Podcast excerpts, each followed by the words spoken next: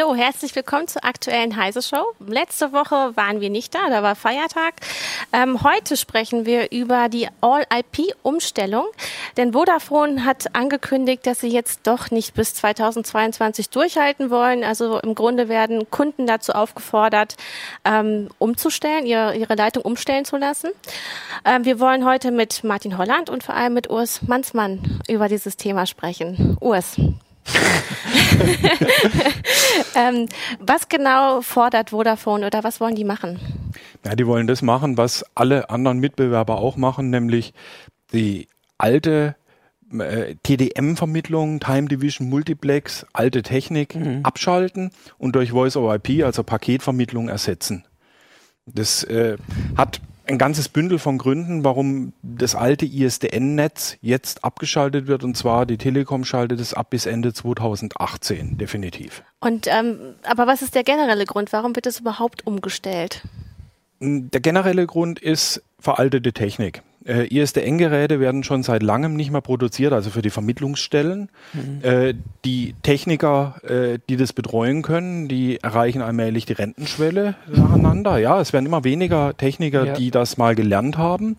Äh, die Hardware, die da steht, die ist jetzt 30 Jahre alt. Die wird allmählich unzuverlässig, die ist End of Life und neue Geräte sind nicht mehr zu bekommen. Die werden schon seit Jahren nicht mehr produziert. Aber wenn man jetzt sagen würde, naja, es hat doch gut funktioniert, wir könnten einfach neue Geräte bauen, warum wird auf, Werden die Geräte auch nirgendwo anders hergestellt? Also Nein, vielleicht in Deutschland? Die, also die gibt es nicht mehr, sondern okay. es ist alles auf Voice over IP ja. umgestellt. Das ist die neue Technik. Äh, weil Voice over IP günstiger ist. Sie kann ich zentralisieren. Ich mhm. brauche nicht mehr in jede Vermittlungsstelle Vermittlungseinheiten reinbauen. Ich muss nicht mehr überall hin ATM legen wie früher, sondern ich äh, lege Gigabit Ethernet und mache das per Paketvermittlung und habe eine zentrale Vermittlungseinheit, die alles vermittelt. Und ähm, hat es denn Vorteile? Hat es technisch Vorteile? Ist es verlässlicher? Ja, verlässlicher ist es nicht, denn es ist ein bisschen komplexer. Es fängt damit an, dass ich einen Name-Server brauche, um den Namen von meinem SIP-Server aufzulösen. Ich brauche einen SIP-Server, ich brauche eine stabile Paketverbindung zwischen den Gegenstellen. Jedes Paket, was ich von A nach B schicke, muss durchkommen und zwar innerhalb kurzer Zeit. Es darf auch nicht zu lange verzögert sein. Das muss alles stimmen an Rahmenbedingungen und wenn es irgendwo da hapert, dann scheitert die VoIP-Verbindung. Genau, also das ist ja jetzt erstmal die grundlegende Sache. Ich wollte jetzt auch schon direkt mal sagen, also wenn ihr Zuschauer, wenn ihr Fragen habt äh, dazu zu dem Thema, das ist die Woche auch schon auf Heise Online ganz schön heftig diskutiert worden, dann könnt ihr die gerne äh, unter äh, auf Twitter unter dem Hashtag äh, Heise Show ähm, uns schicken oder in YouTube in dem Live-Chat gucken wir auch rein und versuchen dann hier auch drauf Bezug zu nehmen. Genau, also das ist jetzt erstmal die Grundlage. Ja, das ist ja ähm, nichts Neues. Genau, es wurde jetzt ja auch, wir haben ja auch berichtet über Schreiben, die halt an Kunden versendet wurden von Vodafone und ähm, die wurden so ein bisschen als Werbung verpackt, aber sollten eigentlich ähm, eine, ähm, naja, Kündigungsankündigung darstellen oder wie war das? Ja, ich, ich, ich äh, sehe sowas als aktive Umberatung. Dem Kunden wird erstmal das neue Produkt schmackhaft gemacht. Bevor man den Kunden zwingt zum Umzug, lock, äh, zum Umzug lockt man ihn erstmal und dann sagt ihm, ja, wir haben da tolles neues Produkt, günstig günstiger, schneller, besser, was weiß ich.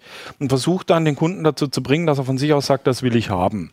Und die Kunden, die dann bleiben und sagen, nö, das will ich nicht, denen sagt man, okay, es musst du jetzt nehmen, Kunde. Ja. Ähm, ähm, also die Sache war nur, dass mal kurz, also du hast gesagt, die Telekom macht das bis 2018, das ist jetzt nicht mehr so weit weg. Na, die sind jetzt schon mitten dabei. Die, die haben ungefähr die, na, knapp die Hälfte ihrer Kunden schon umgestellt. Da rollt eine gigantische Kündigungswelle von Anschlüssen durch Deutschland und die werden alle ah. umgestellt auf IP und zwar die ganzen Splitteranschlüsse. Also da, wo früher mhm. Telefon und Internet über eine Leitung kamen, die mhm. fallen alle weg bis 2018.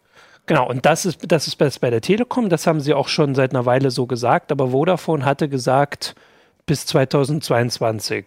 So als, also was ja durchaus eine Unterscheidung Wird ist. ISDN angeboten und kann man, man kann konnte es, glaube ich, sogar noch bestellen bei, ja. bei Vodafone. Und jetzt, ja. das ist jetzt gerade die Änderung, das ist der aktuelle. ISDN kann ich bei der Telekom auch noch bestellen.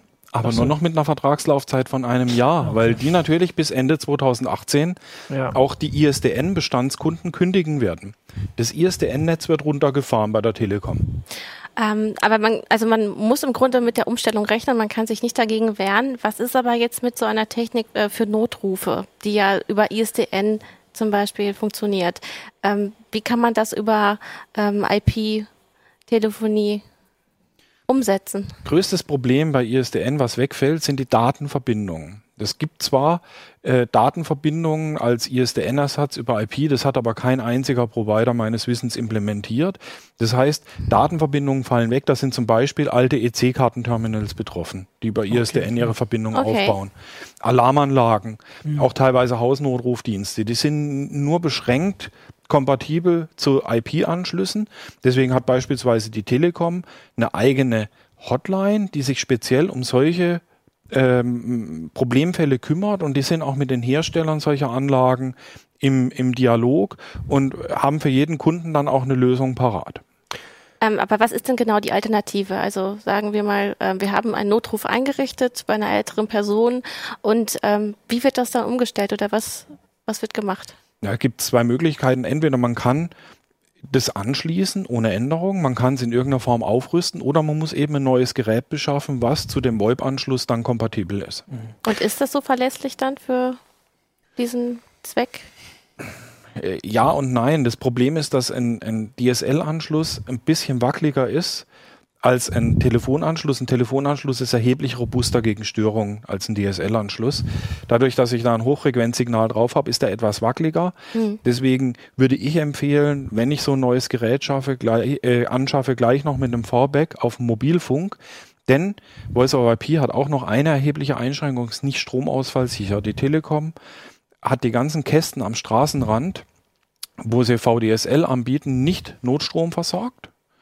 Das heißt, wenn der Strom weg ist, ist auch der, ISDL, der DSL-Hausanschluss automatisch Komplett weg. weg. Ach so, und dann funktioniert diese. Wir haben hier auch schon die, die ersten Fragen dazu. Das war auch eine, wie das mit äh, Notrufanlagen, Fahrstühlen, Brandschutz, Meldeanlagen, das ist ja genau das mit der Ausfallsicherheit. Das ist genau das Problem, ja. Und da dann Fallback auf Mobilfunk. Fallback auf Mobilfunk ist keine schlechte Idee, weil die Mobilfunk-Basisstationen, die sind zwei, drei Stunden Akku versorgt ah, okay. und können ja. dann den Notverkehr schultern äh, während diese Kästen am Straßenrand aus Kostengründen nicht mit einer Notstromversorgung ausgestattet werden. Und ansonsten müsste man mit Generatoren arbeiten, wenn man jetzt, sagen wir mal, ähm, ein größeres Haus zu versorgen hat, wie ein Altersheim. Mit, ja, mit einer Notstromversorgung ja. müsste man arbeiten, aber das hilft nichts, wenn die Gegenstelle nicht Sehr gut, wenn die auch nicht, äh, stimmt, dann kann man nicht. Ich habe hier noch eine Frage, ähm, was man mit alten TK-Anlagen macht, die per ISDN-Fernwartung gewartet werden müssen. ISDN-Fernwartung ist ein Datendienst und ich werde diese Datenverbindung zu dieser ISDN-Anlage nicht mehr herstellen können. Die ISDN-Anlage, die arbeitet noch. Mhm. Äh, ich, es gibt VoIP-Anlagen mit internem S0-Bus, wo ich ISDN-Anlagen anschließen kann, aber ich kriege die Datenverbindung zur Wartung nicht mehr hin. Das heißt auch dann neues Gerät. Also die äh, Technik auf die, muss man auf die Fernwartung verzichten, die Fernwartung ja. über einen Umweg machen, beispielsweise über ein über ein lokales Terminal, das ich dann aus der Ferne erreichen kann über ein Remote-Terminal. Also äh, mhm. von hinten durch die Brust ins Auge. Aber der direkte, ja. der direkte Zugang per ISDN, per Datendienst, den werde ich nicht mehr hinkriegen. Der fällt weg, genau. Ähm, dann habe ich hier noch, du hattest vorhin das mit den SIP-Daten, ähm, warum manche Provider ähm, die SIP-Daten nicht rausgeben oder wenn sie diese rausgeben, warum sind die SIP-Server nur aus deren Netzen erreichbar? Das sind gleich zwei Fragen. Ja. Fangen wir mal mit der ersten an, die SIP-Daten ja. rausgeben. Wenn die die SIP-Daten nicht rausgeben, dann wollen sie damit verhindern, dass der Kunde eigene Router einsetzt. Da aber der, äh, die, die, die Zwangsrouter äh, zum August gekippt werden, werden die dann auch die SIP-Daten rausgeben müssen. Okay. Mhm. Sonst kann ja der Kunde keine eigene Hardware einsetzen. Und dann der zweite Teil der Frage war? Das war, warum die SIP-Server nur aus deren Netzen erreichbar sind. Aus Sicherheitsgründen. Die haben Angst, dass wenn irgendjemand diese SIP-Server hackt aus dem Ausland, äh, dass er da einen Riesenschaden anrichtet. Durch Anrufe. Okay, das heißt, das wird sich nicht ändern. Also die Angst bleibt ja da. Das ist, das ist einfach ein, äh, die Telekom macht das, die sagt ja. nur aus unserem eigenen Netz nutzbar, dass wir da ein Stück weit die Kontrolle haben über unsere Server. Und okay. welche Hardware ändert sich beim Kunden, wenn er von ISDN auf IP-Telefonie wechseln muss? Er braucht einen VoIP-Router und dieser VoIP-Router muss, wenn er die ISDN-Anlage weiter benutzen will, über einen S0-Bus verfügen, sodass ich die ISDN-Anlage damit verbinden kann. Und der übersetzt dann quasi der Router von ISDN, von der Anlage auf VoIP. Ähm, für mich wäre auch eine Frage, was, äh, welchen Grund hätte ich denn als Kunde bei ISDN zu bleiben? Also, ich meine, wenn hm. ich jetzt äh, weiß, dass es dass ich keine Chance habe, also dass es jetzt noch zwei Jahre sind oder wie bei Vodafone muss man jetzt sehen, wie lange. Ähm, warum wechsle ich, warum wechseln manche nicht sofort? Frag doch mal andersrum. Was wäre, was habe ich denn für Vorteile vom Voice over IP? Und das, okay. das gibt es eine ganze Menge. Das erste ist die nomadische Nutzung, wenn das jetzt nicht aufs Netz beschränkt ist, äh, wie bei einigen Anbietern. Ja. Die meisten Anbieter beschränken das nicht. Das heißt, ich kann meinen Anschluss von zu Hause im Büro nutzen, am Smartphone, egal ja, wo okay. ich bin, mhm. im Wochenendhaus, ja. in den Ferien bin immer unter meiner Ortsnetznummer erreichbar. Mhm. Und mit besserer Tonqualität, weil ich kann mit Voice over IP neue Codecs verwenden, die eine wesentlich höhere Audiobandbreite haben. Das, was im Telefonnetz verwendet äh, wird, ist G711. Das ist informationstechnische Steinzeit. 64 Kabel. und damit werden, damit werden 3,1 yeah. Kilohertz Audiobandbreite äh, ermöglicht. Wenn yeah. ich einen modernen Codec nehme, kann ich damit HiFi machen in Stereo. Okay. Äh, jetzt während der Umstellung, ähm, das ist mir aufgefallen, sind aber einige Anschlüsse gar nicht zu erreichen. Also bei meinen Eltern war jetzt gerade die Umstellung und äh, da haben wir über Wochen Probleme gehabt. Äh, manchmal hat man gar kein äh, Signal bekommen, dass überhaupt irgendwie ein Anruf durchgeht. Also es hat überhaupt nicht mehr gepiept und nix. Äh, und gestern ist es mir auch passiert, ähm, dass, dass bei uns dann nichts mehr ging, ähm, weil scheinbar umgestellt wird. Ja, äh, äh es, gibt, es gibt immer mal Probleme. Sollte es natürlich nicht geben. Und es ist auch erheblich besser geworden. Also vor ein paar Jahren war VoIP noch etwas problematischer. Inzwischen mhm. haben die Anbieter Erfahrung gesammelt, haben äh, die ganzen Geräte konfigurieren sich inzwischen automatisch. Ich muss nicht mehr endlos äh, Daten dort eintragen über irgendwelche merkwürdigen Benutzerinterfaces, sondern äh, ich muss nur noch einen Startcode eintragen oder es erkennt das Gerät automatisch und trägt dann alle Daten ein. Aber es kommt halt immer wieder zu Problemen bei der Umstellung. Ähm, beispielsweise, wenn die Kunden vergessen, den Splitter rauszunehmen. Das ist sowas, was äh, den Sync der DSL-Leitung doch verhindern kann, wenn nämlich ähm, auf Annexiot umgestellt wird. Ähm, diese, was du mit der Sprachqualität gesagt hast, das klingt natürlich alles nachvollziehbar mit der mit den Codec-Qualität. Aber ist es nicht so, dass man immer wieder das Gefühl hat, dass es nicht besser wird und dass es manchmal sogar schlechter wird? Also irgendwie sind wir vom, vom vielleicht einfach die Gewohnheit, das, das alte Telefon. Ja, also es gibt VoIP ein neues VoIP-Problem, das ist das ja. Echo. Das Echo hat es ja. schon immer auf Telefonleitungen gegeben. Nur kam das Echo natürlich immer in Echtzeit zurück. Mhm. Ähm, jetzt durch Voice over IP, durch, dadurch, dass das erstmal in Pakete verpackt ja. wird, äh, rübergeschickt, dort werden die Pakete gesammelt, dann wird wieder dekodiert. Dadurch habe ich längere Laufzeiten und dadurch ist das Echo jetzt so weit zeitversetzt, dass es störend wird, wenn es zurückkommt. Also muss es ja. unterdrückt werden. Und diese Echo-Unterdrückung, die brauchte ich früher nicht, mhm. weil da habe ich mich quasi selber gehört, ohne großen Zeitverzug, dann stört das nicht. Aber dieses verzögerte Echo ist total irritierend. Und das mhm. muss jetzt aktiv unterdrückt werden. Und da hat's besonders am Anfang der VoIP-Technik erheblich ja. gehapert. Und wie wird das unterdrückt? Indem man das Echo per DSP erkennt und dieses Echo dann ausblendet. Der, der DSP weiß ja, was ist auf die mhm. Leitung hingegeben worden und wenn das wieder zurückkommt, dann wird es weggedrückt. Ah, okay. Okay. Ähm, ich habe, äh, funktioniert das, äh, noch eine Frage, äh, funktioniert das mit der VoIP-Erreichbarkeit auch an einem DS-Lite-Anschluss? Grundsätzlich funktioniert das.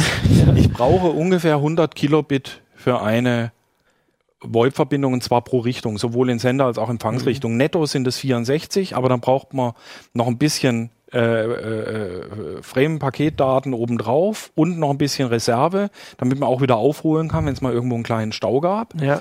Äh, deswegen geht man von 100 Kilobit aus und ein DSL-Lite-Anschluss hat naja, ganz knapp drüber. okay, also theoretisch. Theoretisch. In der Praxis würde ich es mit DSL Lite nicht machen wollen. Ähm, ich habe hier eine Frage, aber äh, was ist, wenn man gar kein Internet will und nur Telefon? Ähm, das gibt doch eine Grundversorgung. Da kann der Provider dann ja nicht verlangen, dass man Internet mitbezahlt. Aber darum geht's ja nicht, oder? Also das ist ja nur. Das macht, das macht die Telekom. Ach die Telekom okay. bietet weiterhin ganz normale Analoganschlüsse an, ja. die ja auch äh, in, in vielen Haushalten, insbesondere bei älteren Leuten, mhm. sehr beliebt sind. Einfach Anschluss, Telefon, fertig. Genau, ja. Nur wird dann in der Vermittlungsstelle halt nicht mehr auf bisher TDM umgesetzt, sondern künftig Voice of IP. Ähm, die Umstellung verläuft allerdings so reibungslos, dass die Telekom noch nicht mal die Verträge ändert. Das heißt, die werden technisch irgendwann mal umgehoben auf die neue Technik und das war's dann. Und die Telekom hat gesagt, es sind Wählscheibentelefone bis Baujahr 48 einsetzbar. Die haben das tatsächlich getestet mit einem W48 von 1948, 49 aus den Anfängen der Deutschen Bundespost. Ja. Und das funktioniert noch. Das. Impulswahlverfahren wird noch unterstützt. Nicht schlecht. Ähm, wie ist das denn aus ähm, der Sicht äh, der Sicherheit? Also ähm, Voice over IP, äh, muss man sich da mehr äh, Gedanken über Überwachung machen und wie Sachen mitgeschnitten oder abgefangen werden? Also am meisten Bauchschmerzen hätte ich mit einem Analoganschluss. Wenn ich da einen Etagenverteiler sehe in einem Mietshaus, da brauche ich nur mit zwei Krokodilklemmen und einem Ohrhörer dran gehen und dann kann ich dort mithören, was auf der Leitung gesprochen wird. Bei ISDN ist es schon erheblich schwieriger, diese Leitung anzuzapfen und bei DSL ist es technisch so gut wie unmöglich, weil das ein hochfrequentes Signal ist. In dem Moment, wo ich das versuche anzuzapfen, störe ich auch diese Verbindung damit. Gut, aber ich könnte ja woanders. Also wenn es jetzt über Internet läuft, das sind ja wahrscheinlich dann die gleichen Leitungen und die gleichen Sachen. ja, es läuft, äh, es verläuft übers Internet. Genau. Nur bisher verlief es halt über äh, äh, Vermittlungseinheiten. Ja, okay. Äh, die sind genauso gegen Zugriff von außen gesichert, diese Interneteinheiten, Vermittlungseinheiten, Routing-Einheiten, wie früher die Einheiten des Telefonnetzes. okay. Also äh, gerade wenn ich über meinen eigenen Provider telefoniere, der mir auch den Internetanschluss bereitstellt, kann ich davon ausgehen, dass es ausschließlich in dessen Netz läuft. Okay. Ähm, ich habe hier weiter, also das wären jetzt ganz spezielle Fragen. Du hast, bislang hast du sie ja alle geschafft, also für mich ist jetzt, jetzt schon alles drüber hier. Ähm, betrifft die Umstellung auch. ISDN Primär Multiplex Anschlüsse? S2M. Das Oh, sind, ich möchte S2, so machen. Das ist, das ist schön. das sind S2M-Anschlüsse, 32 B-Kanäle, zwei zur Signalisierung, 30 nutzbar. Ähm, 2 Megabit, deswegen Ja, S2M. ach so, mhm. und äh, auch die werden abgeschaltet und auch dafür gibt's äh, Emulationsersatz und äh, für 30 ISDN-B-Kanäle brauche ich dann natürlich auch zwei, besser drei Megabit äh, Internetleitung, um die äh, um diese Gespräche per VoIP abzuwickeln. Aber bei der Größe würde ich mir dann doch überlegen, ob es nicht Zeit wäre, diese ISDN-Anlage mal durch was Modernes zu ersetzen. Ähm, wird das eigentlich teurer für den Kunden? Also die, dieser Wechsel jetzt, also was Vodafone jetzt auch ankündigt, die wollen die Leute dazu drängen zu wechseln, müssen sie, also sind die Anschlüsse dann auch die Verträge teurer? Kann man das so grob sagen? Nicht? Unterm Strich nicht. Okay. Ganz im Gegenteil, diese alten Kombiverträge aus ISDN plus DSL sind eher teurer als das, was heute angeboten wird. Okay. Und mit VoIP habe ich auch noch mal eine Möglichkeit, nämlich auf eine ISDN-Anlage bei mir im Haus ganz zu verzichten und diesen Dienst auszulagern zu einem Dienstleister. Ob ich intern mit 64 Kbit telefoniere, dort eine Anlage habe und dann nach extern gehe oder ob ich direkt nach extern Ja. gehe mit dem 64 Kbit vom IP-Telefon, spielt eigentlich vermittlungstechnisch keine große Rolle. Ja. So, sonst habe ich hier noch auch mal einen Hinweis, dass, äh, Moment, VDSL 100 bei Telekom hat hier jemand und schreibt, er hat keine Probleme, dass die Sprachqualität schon besser geworden ist. Also das, was so, ich glaube, an Anfang von VoIP, da war das so ein Bei Haupt VDSL 100 hat man dann auch ein klein bisschen Systemreserve. Genau, Platz. ähm, okay, das sind alles nur Hinweise. Jetzt habe ich erstmal hier ähm, Du hast keine neuen Fragen. keine neuen Fragen. Ich gucke mal auf. Genau. Ähm, wir hatten ja noch also über die Sicherheit kurz gesprochen. Äh, in Großbritannien ist es aber so, dass da tatsächlich festgelegt wird, dass ähm, wenn man, wenn VoIP genutzt wird, dass so ein Standard benutzt werden soll, auch der Verschlüsselung, dass im Grunde der Schlüssel dann ähm, beim Staat oder beim Provider liegt und die ähm, Nachrichtendienste alles entschlüsseln können.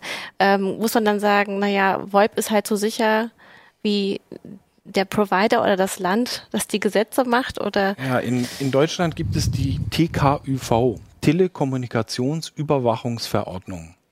Die legt fest, dass jeder Anbieter öffentlicher Telefondienste eine Überwachungsschnittstelle anzubieten hat, wo die sich aufklinken können.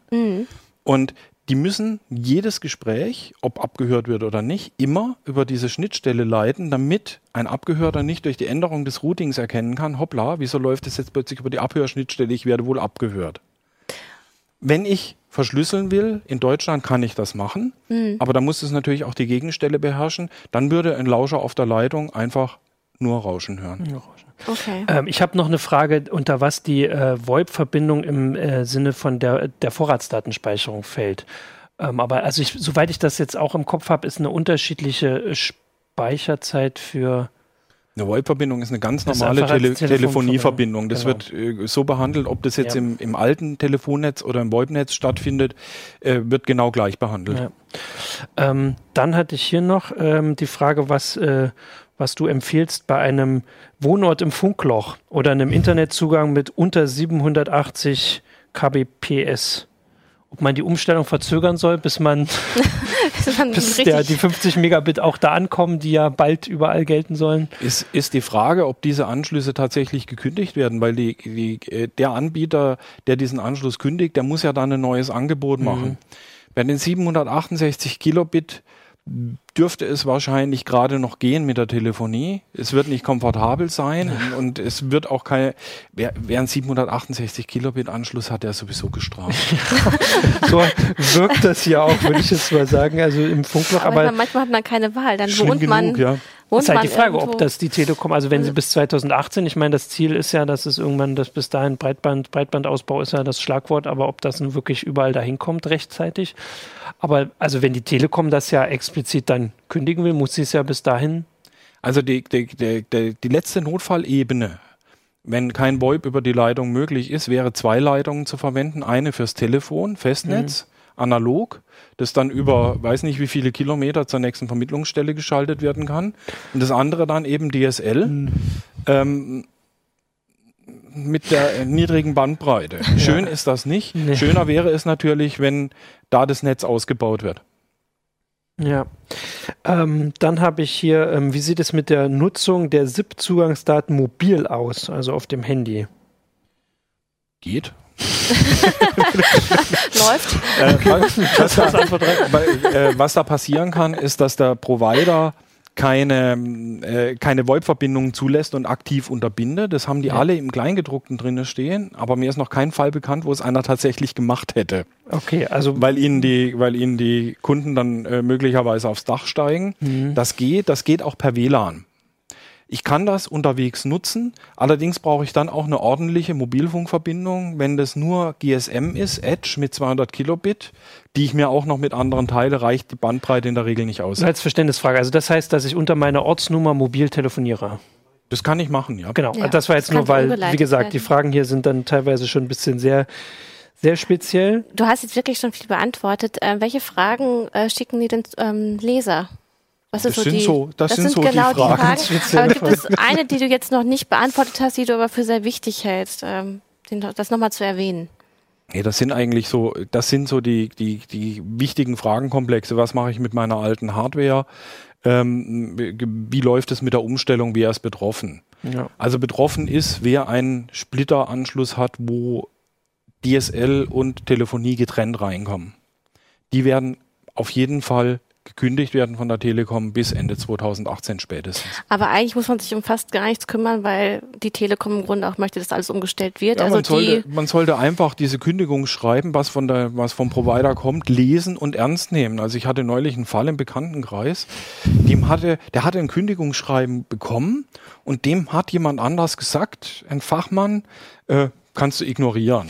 ja, wenn er das ignoriert hätte, wäre acht Wochen später ohne Telefon dagestanden. Und die also, Nummer wäre weg gewesen. Also es wird dann auch einfach nicht ähm, irgendwie umgestellt, sondern es ist gekündigt, es gibt, wird kein, keine ja. Dienstleistung mehr erbracht. Und dann kommt immer das Geschrei, ja, dürfen die mich kündigen? Ja, ja. dürfen sie. Sie haben es okay. ja angekündigt mit der Kündigungsankündigung.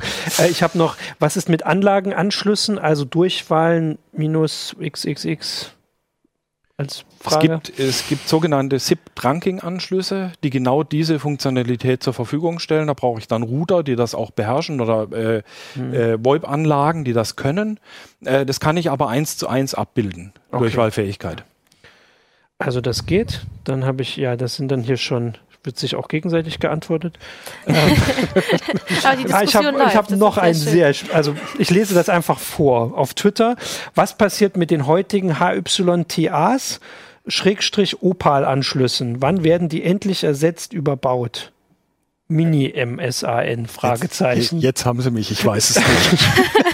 jetzt, das, das, okay, also wir haben jetzt hier die, das müssen wir dann nachreichen. Die Frage gefunden. Das sind die alten Glasfaseranschlüsse, die nur ja. für Telefonie waren und die auch jahrelang ein Hindernis waren für den DSL-Ausbau. Opal Heitas. Okay.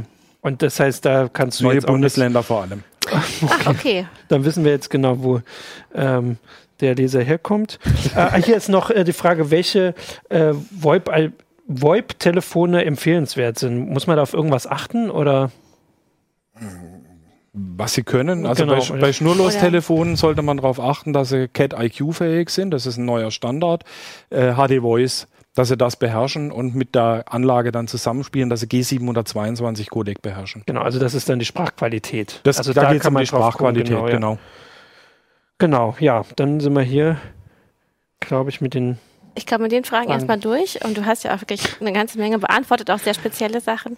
Ähm, wir haben noch ein anderes Thema, weil es so überraschend war. Äh, du hast, du hast auch, du fängst schon an zu lachen, weil du hast einen guten Grund. Äh, du hast nämlich ein Editorial geschrieben für die ähm, aktuelle CT über die Störerhaftung. Ja, so. und ich habe und ich habe richtig abgerendet und gesagt, es wird unbedingt, es ist unbedingt nötig, dass wir das endlich vom Tisch schaffen. Diese Störerhaftung muss weg, die ist das Ausbauhindernis für äh, freie WLAN-Zugänge. Ja, guck mal, wer hat es dann gelesen? Ja, ja ging, gelesen. Am, ging, am, ging am Dienstagmittag in Druck, muss ich sagen, und ja. am Mittwoch früh überrascht uns alle eine Meldung. Nämlich Angela Merkel hat dafür gesorgt, dass. Sie hat das, äh, das Machtwort gesprochen, es ist das passiert, wo du in der CT, die ab ähm, morgen äh, bei den Abonnenten liegt und ab übermorgen für zwei Wochen am Kiosk geschrieben, dass das nie passieren wird. Ja was jetzt tatsächlich schon. Nein, ich habe nicht geschrieben, das wird nie passieren. Ich habe gesagt, das muss, muss passieren. passieren. Okay, okay, das ist natürlich. Hast, also wir müssen davon ausgehen, ein Vorab-Exemplar hat sie erreicht. Irgendwo, und sie hat gesagt, okay, also Leck. wenn Urs Mansmann ja. sagt, es muss jetzt passieren, dann passiert jetzt auch was. Also die Störerhaftung Nein, ist weg. Seit, seit, sechs Jahren wird dieses Thema ja. diskutiert, ja. nach vorne und hinten. Wird hin und her gewendet und jetzt, vollkommen überraschend, zwischen Andruck und Verbreitung der CT mit meinem Editorial da drinne, ähm, da habe ich echt nicht mit gerechnet. Ja, Im Nachhinein wird natürlich jetzt die Forderung kommen, das Editorial hätte natürlich schon deutlich früher schreiben können. Also jetzt warten wir. Das also hätte ich eigentlich die letzten sechs Jahre genau, alle ständig. zwei Wochen veröffentlichen können. Genau, also der Hintergrund ist, dass äh, jetzt, dass es sollte ein neues WLAN-Gesetz kommen, ähm, oder soll auch noch immer kommen. Und da standen eben immer noch so komische Sachen drin, die das Vorschaltseite. Genau, also dass hat man, man diskutiert, hm. dass eine Vorschaltseite kommt, die dann sehr effizient verhindert, dass automatische Systeme äh, direkt ins genau. Internet reinkommen, weil da muss ich immer noch was tun, nämlich äh, ein Häkchen setzen und irgendwo OK klicken. Genau, und das und dann mache ich natürlich auch nichts mehr verboten. Genau, und das war die, die Forderung jetzt, die zuletzt quasi noch das letzte Hindernis ähm, auf dem Weg zum freien WLANs und es war, glaube ich, vergangene Woche hat Angela Merkel ein Machtwort schon mal gesprochen, wie auch immer man sich das jetzt genau vorzustellen hat, und gesagt, das muss auch weg, aber man weiß ja im Moment auch nicht so, wer da alles noch drauf hört.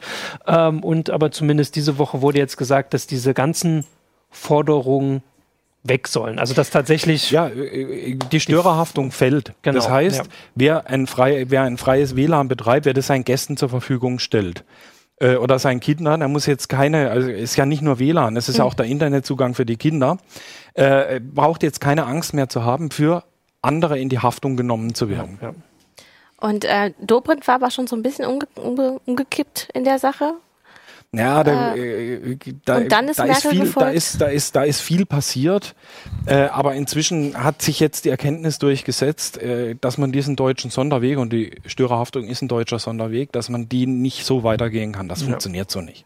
Ja, also das heißt, das ist auch ein Fall vor dem ähm, EU. Äh, wie heißt das denn, Gericht äh, gab. Europäischen Gerichtshof hat äh, der, Europäischen ähm, Gerichtshof. der Generalanwalt hat auch schon angedeutet, dass, oder nee, er hat das schon gefordert, dass sie oder äh, seine Meinung Ausdruck verliehen, dass die ähm, rechtswidrig ist. Noch ist kein Urteil da, aber es ist quasi ja. so eine Vor. Das ist ja, immer so man, man sieht, in welche Richtung es geht. Genau. Währenddessen haben sich einige Abgeordnete Gedanken gemacht, ob das nicht zu liberal ist und ob die Urheberrechteinhaber äh, nicht dann gegen die äh, gegen den Wegfall der Störerhaftung klagen. Also es ist schon komplex. Okay, also, das werden wir alles. Das werden wir, ich habe noch eine Frage noch mal zu, den, sehen, ja. genau. ähm, zu, den, äh, zu unserer All-IP-Umstellung. Vielleicht können wir da noch, weil in der Zwischenzeit sind ja zumindest noch eines gekommen, ob es eine regionale Übersicht gibt, wann bei der Telekom gekündigt wird. Nein, gibt es nicht. Aber bis Ende des Jahres sollen erste Städte komplett umgestellt sein. Okay. Welche das sind, weiß ich nicht. Also das heißt, die Kunden kriegen das mit. Also die Briefe von man der Telekom das, Man kriegt das mit, dem, mit den Kündigungsschreiben mit. Also ja. es gibt keine, keine Quelle, wo ich weiß, wer wann wo umstellt. Okay, gut. Also das kann man dann. Das läuft alles individuell. Genau, dann sind wir hier durch. Gut.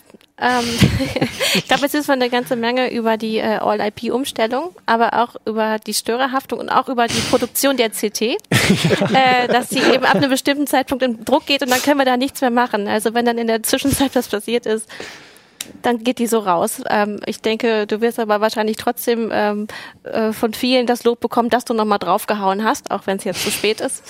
Ja, und, ähm, und neben verständnislosen Leserbriefen, ob ich das nicht mitgekriegt hätte. Ja. Genau, also genau, vermutlich wirst du, wirst du ähm, eine, eine Massenmail verschicken müssen. Es tut mir leid, aber Dienstag äh, war das noch nicht klar. Ähm, wir sagen für diese Woche Tschüss. wünschen ein schönes Pfingstwochenende äh, mit äh, viel Sonnenschein. Es soll ja schlechtes Wetter geben, aber wir hoffen, dass es nicht so ist. Ähm, ja, bis nächste Woche. Macht's gut. Ciao.